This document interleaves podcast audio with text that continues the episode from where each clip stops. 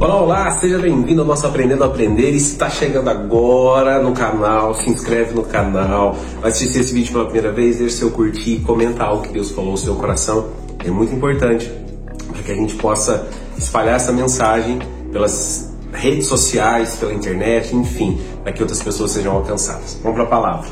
Livro de Marcos, capítulo 9, versículo 23, diz assim: Se puder, perguntou Jesus tudo é possível ao que crê. Preciso te perguntar hoje, qual a sua ótica sobre Deus? O que você pensa de Deus? Que tipo de ser você imagina que Deus é? Qual a forma com que você acha que Deus escolheu se relacionar conosco? É, o que você pensa sobre Deus nos seus dias difíceis?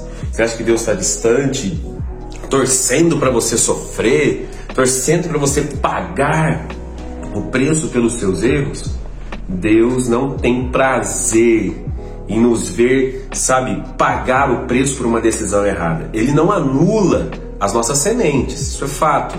Mas Ele quer que a gente possa entender a Sua vontade sobre a nossa vida para que a gente acerte nas escolhas de plantar as sementes certas, para que elas possam frutificar de maneira certa. Deus ele não é um Deus distante que está, sabe assim, ó, lavando as mãos para as nossas dores, não. Deus se importa conosco nos nossos dias de dores, Deus se importa conosco nos nossos dias de dificuldade, Deus está conosco nos nossos dias de celebração. Isso é fé, acreditar que Deus está conosco a todo momento. E a gente só vai entender isso quando a gente realmente tiver um, um, tipo de relacionamento com Deus que vai além do expor nossas necessidades. Será que nós temos um relacionamento com Deus de fé realmente que vai além do que expor nossas dores ou as nossas necessidades? Porque Jesus questiona aqueles que estavam com ele: se pode, se é possível, você acha que ele pode fazer? Sim, tudo é possível aquele que crê.